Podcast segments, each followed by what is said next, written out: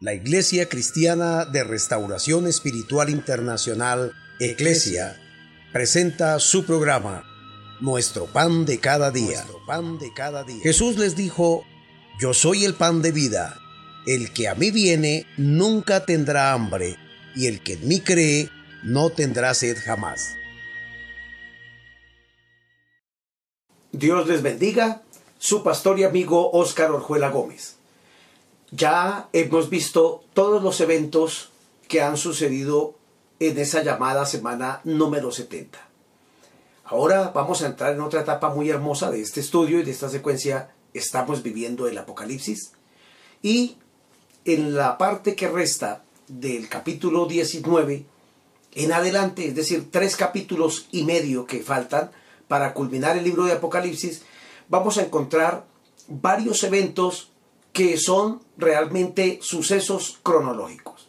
Es decir, ya pasó todo el evento en el cielo, los cinco eventos en el cielo que son arrebatamiento de la iglesia, tribunal de Cristo, las bodas del Cordero, la cena de las bodas del Cordero y la Santa Cena. Ya pasó, ya se culmina en los siete años en el cielo. Simultáneamente en la tierra han pasado ya tres clases de juicios ya han pasado desde el capítulo 6 en adelante hasta el 8 los siete sellos de los juicios de Dios que son los primeros.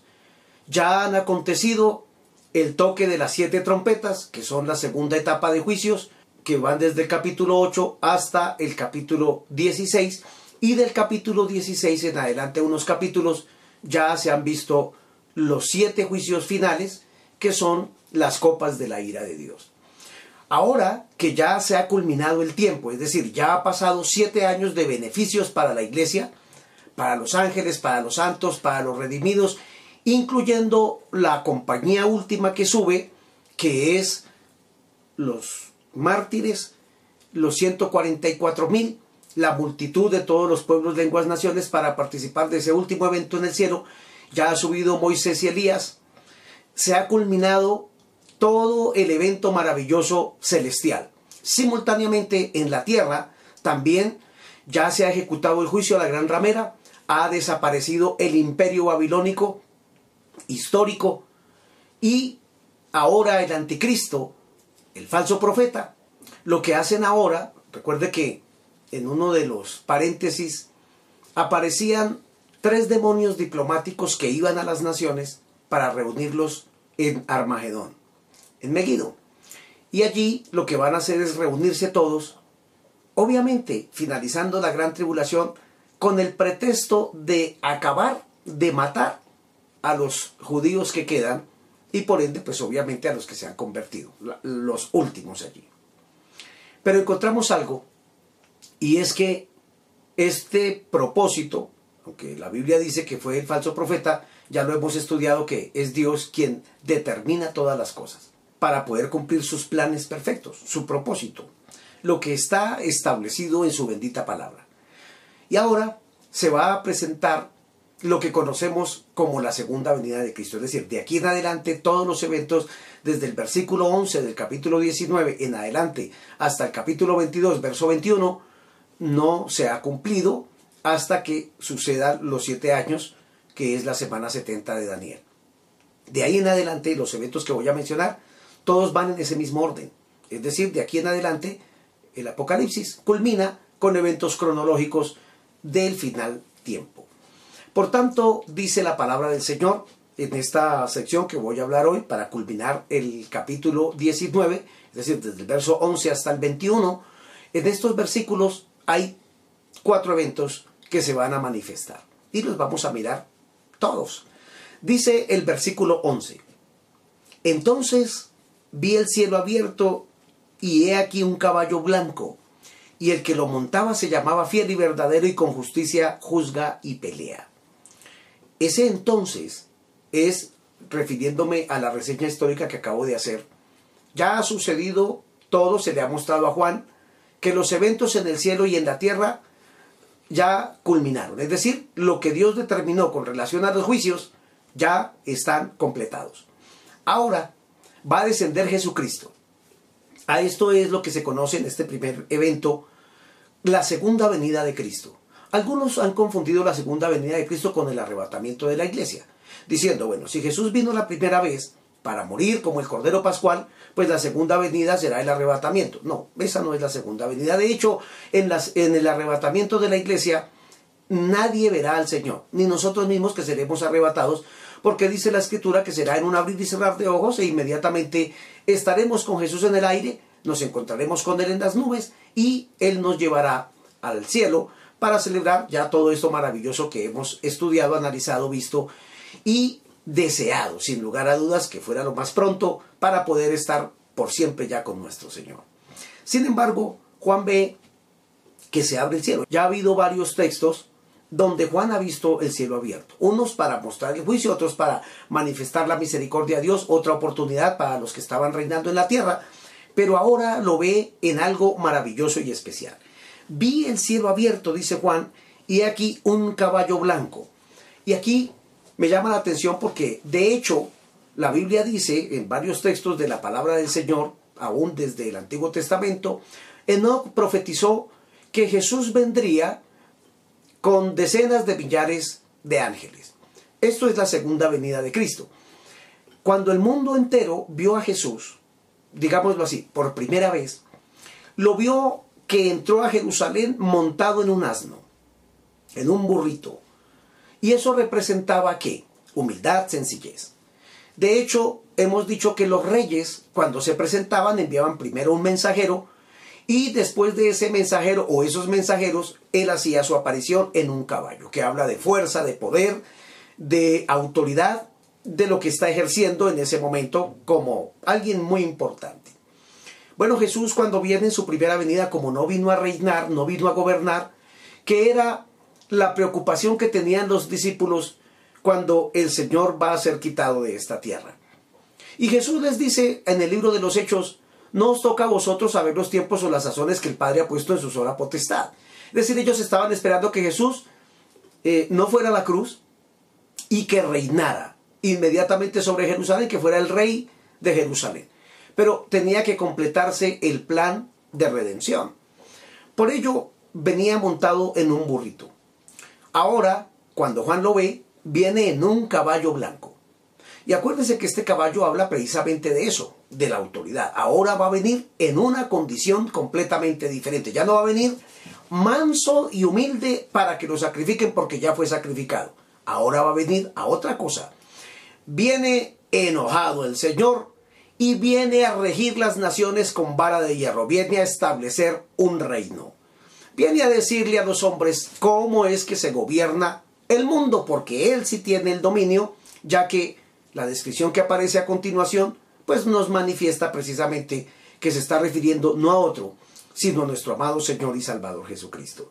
Dice que venía en un caballo blanco y quien lo montaba, su jinete, se llamaba fiel y verdadero y con justicia juzga y pelea. Este es un juez.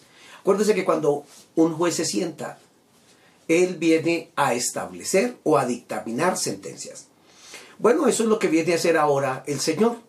Viene a establecer su reino, a poner las nuevas condiciones y a decir y a mostrar cómo se vive un reino de paz, de perfección, de amor, de todo lo bueno que Dios tiene en su corazón. Lo que siempre ha querido Dios reinar con el hombre, pero ahora lo va a hacer de una manera preciosa.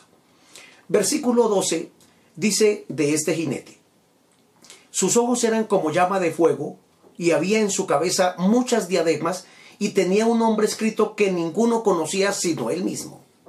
Qué importante este dato adicional que ya Juan nos relata de la visión que se le está dando. Primero, que hace una descripción similar a la del capítulo 1 y de otro capítulo que se ve más adelante. Uno semejante al Hijo del Hombre, con ojos como llama de fuego, lo cual significa que Él viene para escudriñar todo, nada se le escapa de su vista, todo lo sabe porque es Dios y es el ser más maravilloso que conoce nuestros pensamientos, nuestras palabras. De hecho, cada palabra que digamos, dice la Escritura, que daremos cuenta a Dios. De cada palabra ociosa que los hombres hablen, de ella darán cuenta a Dios. Pero me llama la atención que dice que en su cabeza había muchas diademas, muchas coronas.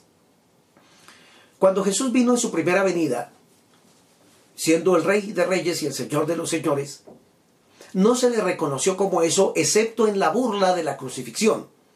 Que viva el rey de los judíos. Y como corona no le colocaron diademas de oro, como se está viendo aquí, sino una corona de espinas. El cordero pascual, coronado con una corona de espinas. Pero esa corona de espinas, de sufrimiento, de dolor, fue precisamente lo que produjo la salvación y la redención. Ese plan perfecto para nosotros, para los seres humanos, para la raza humana caída, para la puerta abierta de la gracia a todo aquel que le quiera conocer. Ahí está, el Cordero Pascual, coronado con espinas, con dolor, con sufrimiento, para podernos salvar, para podernos librar de la ira que vendría. Ahora Juan lo está viendo con muchas diademas, precisamente por eso, no una sola corona. Acuérdense que al anticristo se le dio una corona, es decir, se le posesionó como presidente. Pero este jinete que viene, que no es otro sino nuestro amado Salvador, tiene toda la honra, el derecho y el poder de tener muchas diademas, muchas coronas. ¿Por qué? Porque Él es el rey de los reyes. Él es el único gobernante en el universo entero que hace las cosas bien. Hay gente que todavía tiene idolatría por algunos gobernantes del pasado. Dice, no, fulano de tal fue el mejor gobernante. No ha habido nunca ningún buen gobernante. La Biblia solamente registra a David como la vara con la cual medir un hombre conforme al corazón de Dios. Y Jesucristo será quien reinará en el mundo entero, obviamente desde Jerusalén, y allí habrá un gobierno maravilloso que lo veremos más adelante. Dice la escritura que él tenía un nombre que nadie conocía sino él mismo. Por tanto, indagar en esto sería pasar el umbral de lo que no nos compete y nos pertenece. Un nombre nuevo. Un nombre nuevo porque acuérdese que así como él fue humillado hasta lo sumo, también cuando fue glorificado se le entregó un poder en el cielo, en la tierra, debajo de la tierra, en el universo entero. Y tiene un nombre nuevo que allí se dará a conocer. Versículo 13. Estaba vestido de una ropa teñida en sangre y su nombre es el verbo de Dios.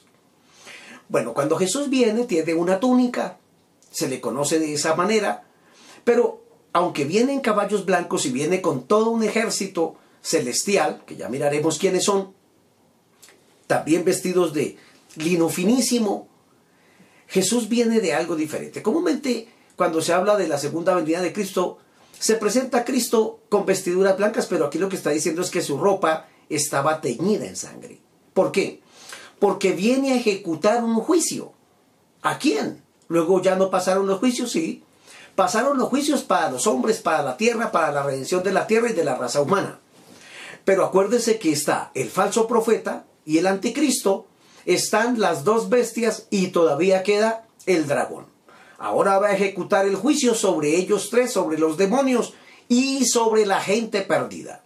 Bueno, entonces eh, viene vestido con una ropa teñida en sangre porque él pisará el lagar de la ira de Dios. Acuérdese que en lo que va a suceder en este momento, más adelantico se lo voy a decir, encontraremos cuál es esa guerra. Esa guerra tremenda que se va a realizar porque Él va a despejar el panorama de corrupción, de maldad, para poder establecer su perfecto, precioso y santo reino. Se le llama el verbo de Dios. De hecho, esa palabra verbo, Juan la registra en su capítulo primero de su libro. En el principio era el verbo, el verbo era con Dios, el verbo era Dios. ¿Está hablando de quién? Precisamente de que el jinete es el creador. Las cosas todas fueron creadas por Cristo, en Él, por Él y para Él. Él es el todo. Jesucristo de hecho es el eje de todas las escrituras. Todo lo que se enseñó en el Antiguo Testamento y en el Nuevo Testamento, todo gira en torno a Él. Todo atina a Él, todo muestra a Él, porque Él es el único merecedor de recibir toda la gloria, el honor y el poder ya que Él es el logos de Dios, Él es el verbo, Él es la palabra encarnada, digámoslo así, Él es la palabra rema para el mundo entero. Es ese momento propicio donde hace su hermosa aparición. Versículo 14. Y los ejércitos celestiales, vestidos de lino finísimo, blanco y limpio, le seguían en caballos blancos. Este ejército a Jesús se le conoció de hecho en la antigüedad cuando se presentaba como el ángel de Jehová y como el príncipe de los escuadrones celestiales, ahora lo estamos viendo aquí, que Él viene como en comandante en jefe. Sí, en eso viene, viene como la máxima autoridad de los ejércitos celestiales que están compuestos por dos grupos. Número uno, los ángeles celestiales que han estado desde que fueron creados con Dios y que no se rebeldizaron en la rebelión de Lucifer en el cielo, precisamente en esa eternidad pasada. Y la iglesia, aquellos que fuimos arrebatados, ahora venimos transformados como esos ángeles y venimos vestidos impecablemente con lino finísimo, resplandeciente y puro. Qué hermoso. Bueno, pero si viene para una guerra, ¿no sería mejor que se vistieran como se visten los ejércitos de la tierra? No, porque Jesucristo, de hecho, ¿qué, qué contrincante habrá con él para que él tenga que embarrarse las manos y su amada esposa y los ángeles? Sencillamente venimos en un séquito para mostrar su grandeza, su misericordia, su poder, todo su soberanía. Porque con la palabra que sale de su boca es que Él va a ejecutar esta sencilla guerra para Dios y que para los hombres va a costar todos los esfuerzos tristemente que el ser humano ha hecho. Me llama sobremanera la atención, me aterra. Saber que los gobiernos del mundo entero quieren tener poder, ¿sabe para qué? Está en la historia. Para comprar armas, para comprar eh, todo lo bélico y destruir a su propio prójimo.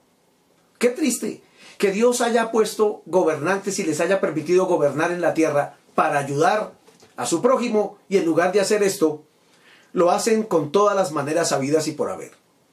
Hay gente que se ha inventado pandemias para destruir a sus congéneres. Compran armas todo el armamento bélico, se inventan bombas atómicas. ¿Para qué? Para matar al que fue creado conforme a la imagen de ese Dios bueno. Pues bueno, ahora Dios lo que hace es, dice que viene con un sequito de ejércitos celestiales, muy bien vestidos, de hecho nadie sale a la guerra vestido de lino finísimo, limpio, resplandeciente, con caballos blancos. Algo tan sencillo, ¿no le parece? En comparación de los tanques de guerra, de los misiles, de una bomba atómica, de todo el armamento que las naciones ya tienen preparada. Ahora, ¿para qué está preparándose todo eso? Porque está escrito. Entonces lo que va a hacer Dios es que en el momento en que Él va descendiendo con su iglesia, con los ángeles, para establecer más tarde el reino milenial, pues entonces se tiene que encontrar primero que todos los ejércitos de la tierra se han reunido en un lugar con pretexto de perseguir a Israel, los que quedan, el remanente, pero no es eso, es porque Dios los reunió en ese lugar porque los va a destruir. Dice el verso 15, de su boca sale una espada aguda para herir con ella a las naciones, y él las regirá con vara de hierro, y él pisa el lagar del vino del furor y de la ira del Dios Todopoderoso. Es decir, Jesús, mire todos los eventos que van pasando se termina la gran tribulación en la tierra, se terminan los eventos en el cielo, descendemos con Jesucristo, segunda venida de Cristo, todo ojo le verá. Allí, por los medios de comunicación, por los satélites, etcétera, todo el mundo verá, digámoslo de esta forma, este es el planeta Tierra y Jesús no tiene ningún problema en ir descendiendo de esta manera, es espiral, y va dejándose ver por el mundo entero hasta llegar al monte de los olivos. De allí fue quitado y allí volverá fue llevado en una nube, en una nube volverá. Allí todos los ojos le vieron irse, todos los ojos le verán volver. Todo está cumplido y perfecto. Sin embargo, dice que de su boca sale una espada aguda, que es su palabra. Y con ella regirá a las naciones, las herirá con vara de hierro. Esto es lo que se conoce como el juicio a las naciones, que aparece en el capítulo 25 de Mateo. Y que cuando entremos al reino milenial se los explicaré y ahondaré un poco más en ello. Dice la palabra del Señor que Él pisará el lagar del vino del furor de la ira del Dios Todopoderoso. Es decir, viene a vengarse y viene ahora a exterminar. Falso profeta, anticristo, al mismo diablo, a todos los demonios y a los perdidos. Versículo 16. Y en su vestidura y en su muslo tiene escrito este nombre, Rey de Reyes y Señor de Señores. Es decir, vino a gobernar uno, el exclusivo, el que sabe hacer las cosas bien, el que nada se le escapa, el que juzga con justicia, el que va a establecer el reino tan anhelado por los seres humanos. Bueno, hasta aquí termina ese evento de la segunda venida de Cristo y también de el juicio a las naciones. Pero miren lo que sigue sucediendo cuando el Señor llega a esta tierra. Versículo 17. Vi un ángel que estaba en pie en el sol. Me interesa esto.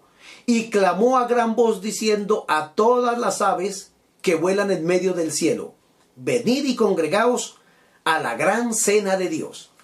Recordemos que los cinco eventos que se vieron durante los siete años en el cielo después del arrebatamiento de la iglesia, culmina con una cena, una cena maravillosa con buenos invitados y la Santa Cena para luego regresar a lo que estamos viendo ahora. Dios también a los impíos les va a dar una gran cena. Pero esta cena se la van a llevar los animales. De hecho sale un ángel que está en pie en el sol. Se para en el sol este ángel y empieza a llamar a los buitres, a los chulos, a las águilas, a todas las, aves de rapiña, porque hay una fiesta especial y un banquete para estas aves. Parece que con todo lo que pasó en la gran tribulación, hasta las aves tienen hambre. Y Dios ahora las va a saciar, las va a alimentar como nunca nadie jamás lo ha hecho. Y dice que este ángel clamó a gran voz, retumbó, diciendo a todas las aves que vuelan, vengan y congréguense a la gran cena que Dios les tiene preparada. ¿Qué cena? Pastor, ¿qué cena es esa? ¿Qué les va a dar?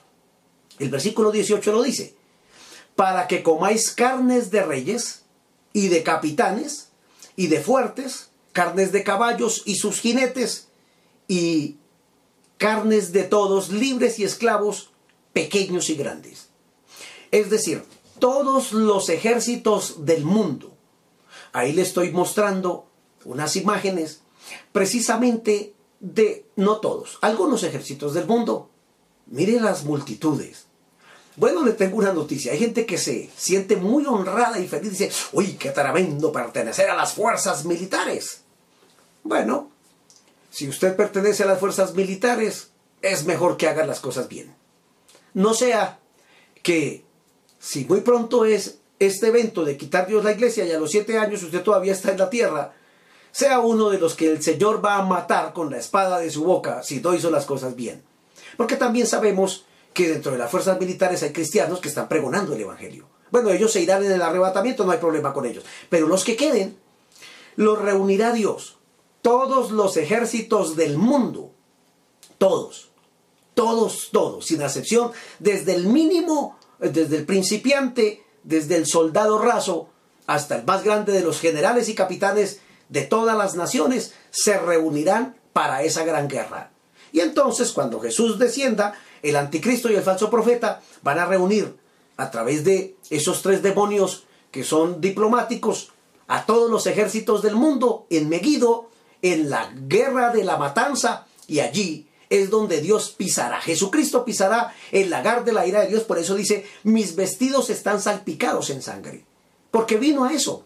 No vino a compadecerse del falso profeta, del anticristo, del diablo, de los demonios y de todos los que maldicen a Dios. No. Ahora están todos los ejércitos reunidos y Él sencillamente con la palabra que sale de su boca los matará. Sí, eso dice la Biblia.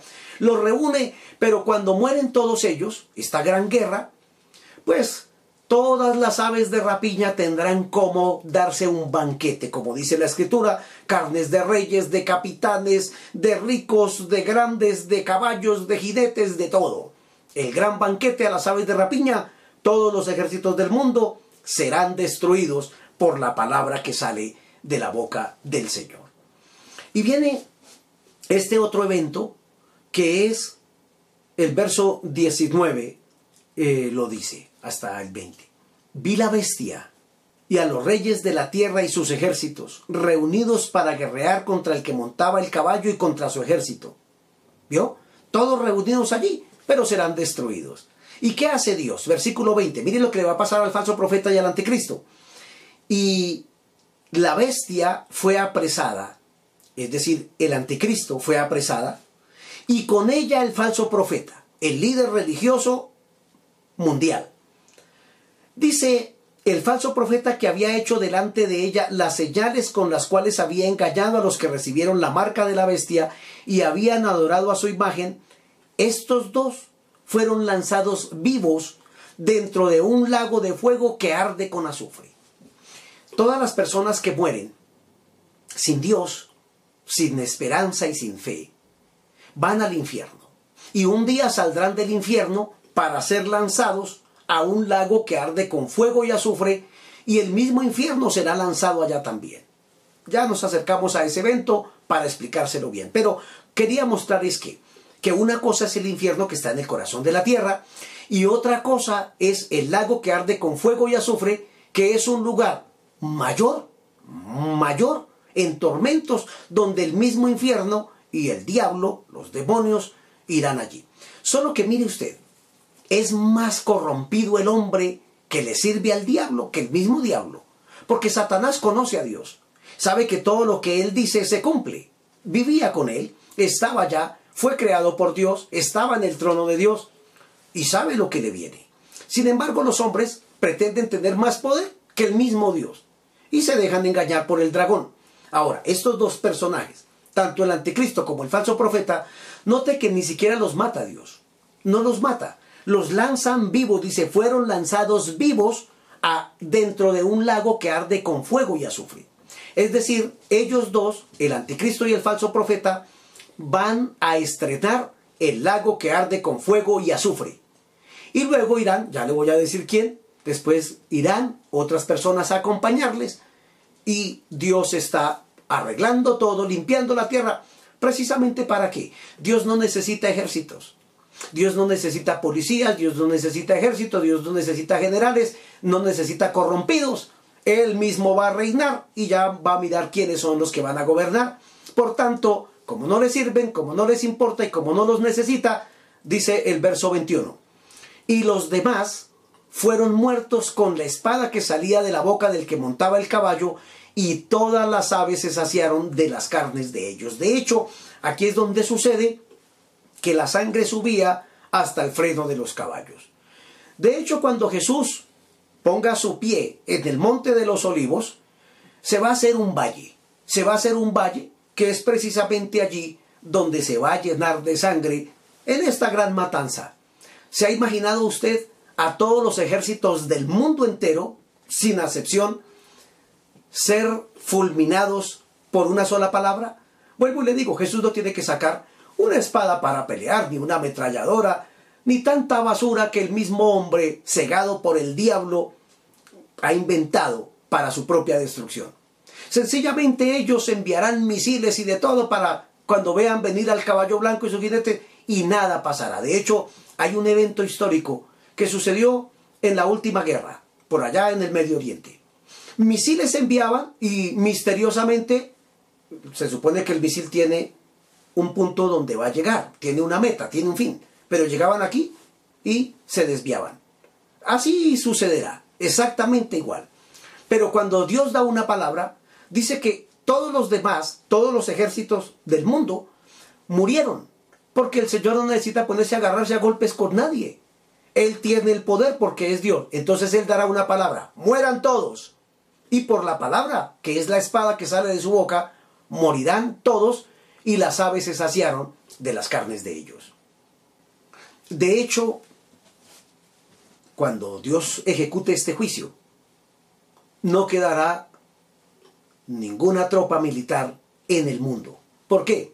Porque ahora el que viene montado en el caballo blanco y los ejércitos que le seguimos, él establecerá su reino y dirá, este va a ser presidente aquí, este va a gobernar allí, este será, qué maravilloso, por fin un gobierno limpio, un gobierno de paz, un gobierno maravilloso, un gobierno especial. Y aquí vemos entonces que falso profeta y anticristo, estrenando lago que arde con fuego y azufre, que es la muerte segunda, para siempre jamás, condenados para siempre. Y qué triste. El diablo ahora estará mirando que hubo dos personajes que él mismo instruyó, poseyó, peor que el diablo, fueron a ganarle el lugar de perdición. Bueno, ¿y el diablo qué está haciendo? ¿Qué le van a hacer al diablo? Eso se lo voy a decir en el programa de mañana si Dios nos regala un día más. Pero el asunto es el siguiente. ¿Quiere usted ser de los ejércitos que se unen en Megiddo para pelear contra Jesucristo? ¿O quiere ser de los que vienen en caballos blancos con Él, donde nada nos hará daño, no nos tocará, y nuestros vestidos resplandecientes no se ensuciarán con la basura ni con la sangre de todos los rebeldes que están en contra de nuestro amado Señor y Salvador Jesucristo.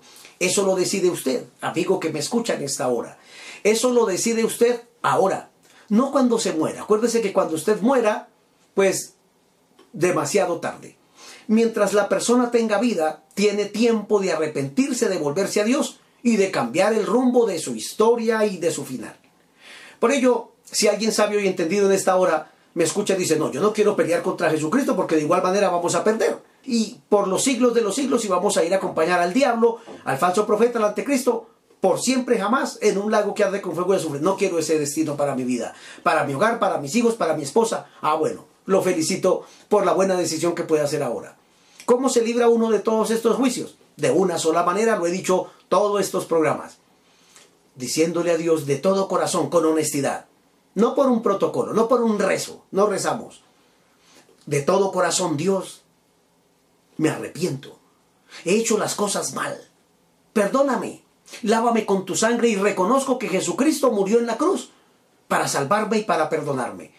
Te acepto Dios en mi corazón como mi único salvador personal. No necesito a nadie más que me salve.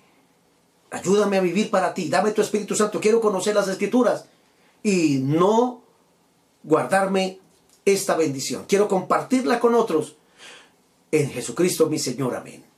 Si ha hecho esta sencilla oración, bienvenido a la familia de Dios. Será usted entonces, si se mantiene en Dios allí, viviendo para Él el resto de tiempo que nos quede, uno de los que vendrá con caballos blancos en su segunda venida para mirar qué es un gobierno de paz en el nombre de Jesús. Si Él nos regala un día más de vida, aquí estaré mañana para darle otros eventos hermosos y especiales y hablaremos de cómo será el reino de Cristo en la tierra. Dios les bendiga. Nuestro pan de cada día. pan de cada día. Jesús les dijo, yo soy el pan de vida. El que a mí viene nunca tendrá hambre, y el que en mí cree no tendrá sed jamás.